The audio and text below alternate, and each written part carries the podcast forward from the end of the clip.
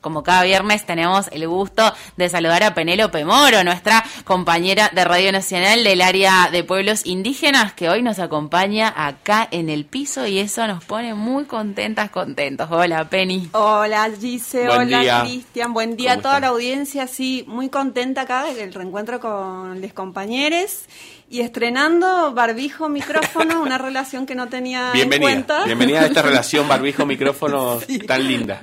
Una relación conflictiva pero necesaria. Así es. Bueno, hoy nos vamos a quedar en Mendoza, venimos viajando seguidito, pero hoy nos vamos para la Valle otra vez. Este, del otro lado de la línea nos está esperando una persona muy querida por la casa, recién se decía es casi un corresponsal. Estamos hablando de Juan Burba, él es periodista del diario El Despertador de la Valle y de Radio Tierra Campesina, además de ser un histórico militante de la UST campesina y territorial y nos va a contar eh, una realidad que están eh, padeciendo eh, los vecinos y las vecinas de las comunidades de Lagunas y de San José que están sin transporte oficial porque el transportista de, las comunidades, que lo hacía de manera independiente, a modo de organización, debido a la carencia de, de este servicio que debería aportar el Estado, eh, no se encuentra bien de salud y probablemente ya no siga cumpliendo esta función. Vamos a hablar sobre esta realidad con eh, Juan. Bienvenido Juan a nuestro espacio aquí en Aire Nacional. Penny, dice Cristian, gusto como siempre, ¿cómo andan por ahí? Hola Juan, buen día. Buen día. Buen día Juan, ¿cómo estás? Bien, todo bien. Bueno, con esta noticia que, que vos adelantabas, Penny, ahí lamentablemente, hace ya más de un mes eh, ustedes saben que, por la labor de la radio y el periódico, pero también por la, por la militancia que vos nombrabas, andamos seguidos por, los pagos de, lagunas, de, San José y todo nuestro querido secano lavallino. Y, y, el otro día, casi de casualidad, en el marco de una reunión por otros temas, nos, nos enteramos de que este, esta persona, digamos, vamos a, resguardar su identidad por una cuestión obvia, eh, que viene haciendo hace casi una década estos viajes que le permitían a la familia salir, lo, ponemos entre comillas esto de salir, porque esto de salir y entrar es como hablar del interior y, las capitales, ¿no? Pero bueno, salir del campo para ir al pueblo a hacer trámites, a hacer compras, a visitar familiares, eh, lamentablemente por, por una situación de salud ha dejado ya de hacerlo y, y las, las comunidades se quedan huérfanas de este servicio, un servicio clave, un servicio esencial, eh, más en pandemia, pensémoslo, eh, el transporte público oficial, que, está regulado por la, por la Secretaría de Transporte de la provincia, tiene solo un viaje al mes, estamos hablando de la empresa Prestaciones de, de colectivos, solo un viaje al mes. Juan, si me permitís que te interrumpa para que nos ubiquemos un, poco geográficamente y, y la audiencia se puede hacer el mapa en la cabeza. Eh, en la mente, digamos, estamos hablando de eh, comunidades que eh, se asientan, que viven en la zona de Lagunas y de San José y que tienen que llegar hasta Costa de Araujo, Villa Tulumaya, digamos, los pueblos cabeceras en la valle. Correcto, son recorridos de más de 100 kilómetros, Penny. Yo, perdón que uno por ahí está acostumbrado a la, a distancia de los caminos y, se olvida de esta, 100 kilómetros.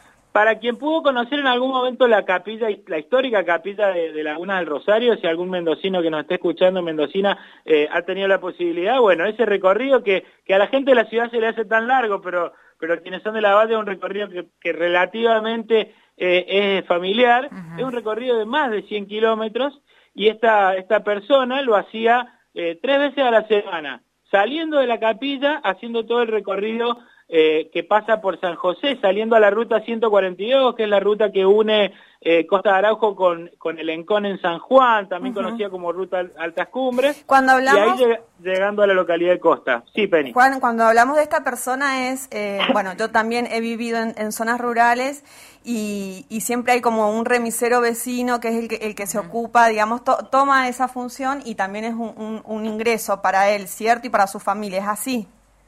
Así es, este vecino es de Gustavo Andrés, una localidad que está camino eh, a, San José por pasando por Costa Araujo, digamos, y él empezó hace mucho tiempo, ya muchos años, como haciéndole el servicio a una señora que se hacía diálisis, digamos, para que nos demos una idea de cómo empieza la, historia.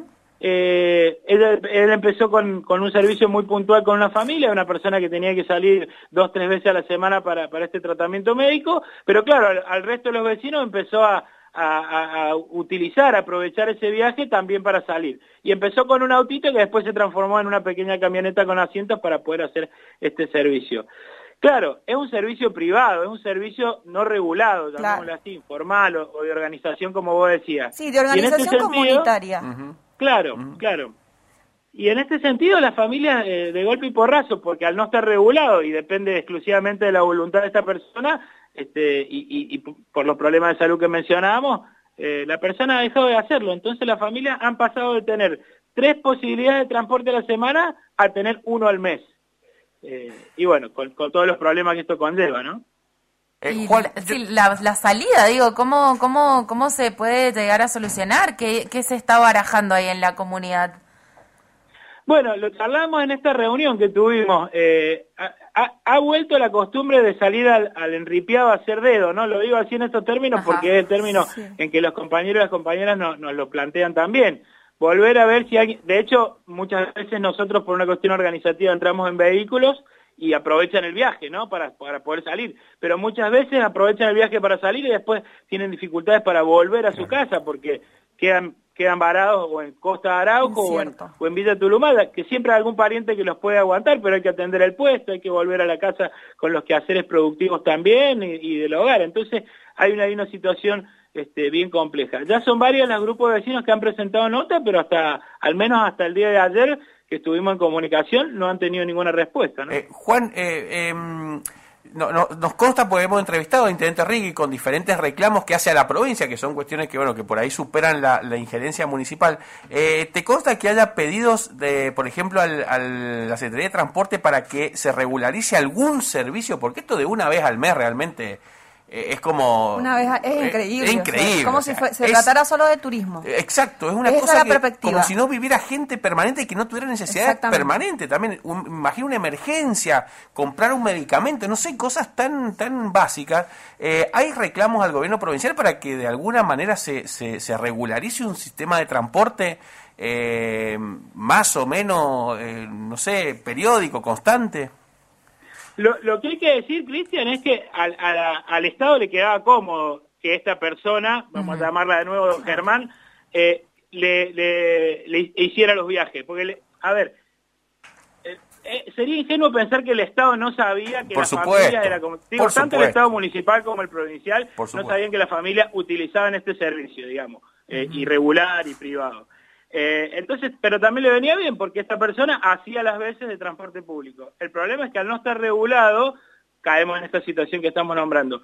Son varios los grupos de vecinos, decíamos las comunidades WARPES, grupos de vecinos organizados a través de la organización, que han hecho reclamos. Tanto la MUNI como la provincia, hay que decir que es la provincia la responsable de este servicio, la MUNI muchas veces intermedia para colaborar con que, con que se regularice la situación. No te sé el detalle de en qué momento de la instancia está el trámite de reclamo, pero sí sabemos que se ha hecho. Bien. Lo que lo que nos decían los, compañeros y compañeras ayer, los vecinos de la zona, es que hasta hasta hace hasta hace algunas horas no habían tenido eh, una respuesta por, por la positiva, ¿no? Bueno, Juan, insistiremos entonces desde aquí, desde la radio pública, eh, desde el área de pueblos indígenas, para que el reclamo llegue a las autoridades, se visibilice. Y te, les cuento de paso que este espacio lo iniciamos aquí en Mendoza con una problemática similar, casi la misma, en, por allá por marzo de este año, cuando se inicia el ciclo lectivo, y los chicos y las chicas de eh, la comunidad Paula Huaquinchay, allí en Asunción, no tenían transporte para ir a la escuela, que les quedaba 20 kilómetros, tampoco el, el gobierno de Mendoza había firmado convenios, pese a que insistía con la presencialidad en estos tiempos de pandemia.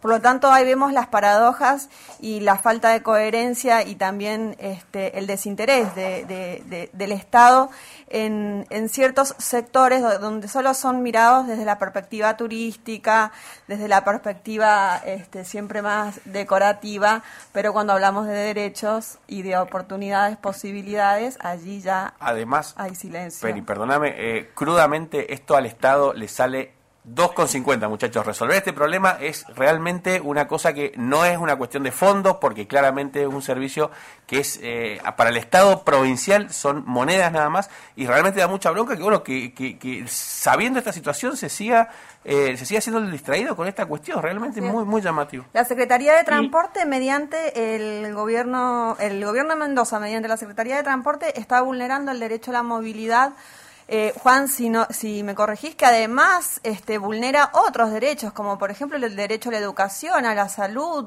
este, a la recreación. Sin duda, en este sentido hacemos alguna referencia a esto. Primero estamos hablando de cientos de familias, porque esto también hay que decirlo en estos términos. Le decimos, le, mal llamamos el desierto lavallino, ah, le contamos a la audiencia que a la gente de la Valle que vive en esa zona no le gusta que le digan así, porque desierto remite a esta cuestión de que no, no viviera nadie o no hubiera vida, digamos.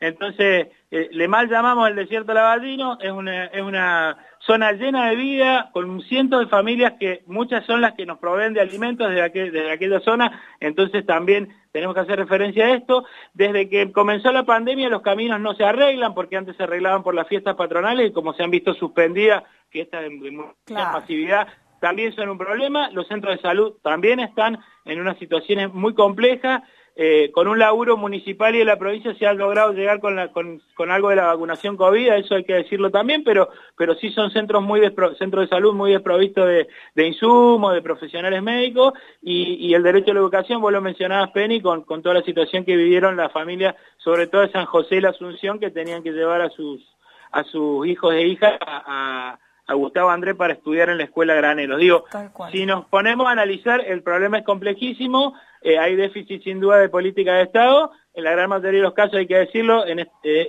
el Estado provincial el que debe garantizar estos derechos, pero bueno, eh, hay, hay, muchas familias que, que, necesitan la atención y que particularmente en este caso el transporte es fundamental.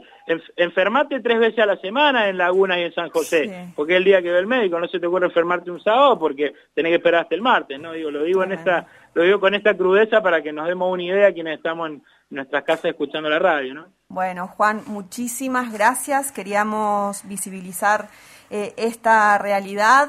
También le decimos a la audiencia que queríamos hablar con Juan, teníamos la intención de comunicarnos eh, con las y los vecinos del lugar, pero bueno, también hay problemas de conectividad, de señal, así que Juan hizo... Exactamente, Juan hizo de corresponsal. Muchas gracias, Juan. Nos estamos comunicando. Usted es un vínculo perfecto para este espacio. Un gustazo como siempre, un enorme abrazo a la radio pública, una radio tan querida. Gracias. Gracias, Burba, abrazo. Bueno, hablábamos con Juan Burba, periodista de El Despertador en La Valle y de Radio Tierra Campesina, además de ser un militante eh, allí en La Valle de la Unión de la UST Campesina y Territorial. Y vamos a invitar a la audiencia a que visiten, a que lean el periódico El Despertador, así figura en, las redes sociales, donde tomamos eh, noción y conocimiento de estas realidades que poco llegan a, no ser este, a través de los medios públicos y comunitarios. Sí, mucha información local, así que está buenísimo para saber qué pasa por aquellos lados también. Esto, el mal llamado desierto, decía Urba, y sí, es una realidad, claramente no es un desierto, hay población que vive, que estudia, que labura, que se desarrolla y que, bueno, merece eh, la atención también, ¿no? De, de sobre todo la clase política que me, acuerdo, Penny, en una de las, de las, de las columnas de pueblos indígenas, eh, voy a cometer el error de no recordar eh, a, la, a, la, compañera de qué comunidad era, pero cuando se había puesto la silla marcada, ¿te ah, acordás? el que se destacaba la silla para eh, pueblos indígenas y ella decía, bueno, está bien con la silla, pero en realidad lo que nosotros necesitamos es otro tipo de reconocimiento. Sí, sí, sí, sí. Así es, tal cual, sí. bueno, pasa eso, que los pueblos indígenas, las comunidades son recordadas, como decía Ale Juan, para fechas festivas, para el turismo, pero nos olvidamos de que tienen sus obligaciones, su vida, sus derechos y hay que respetarlos. Bueno, muchísimas gracias por este espacio. Penélope Moro, compañera de Radio Nacional, responsable del área de pueblos indígenas, pasaba así por Aire Nacional.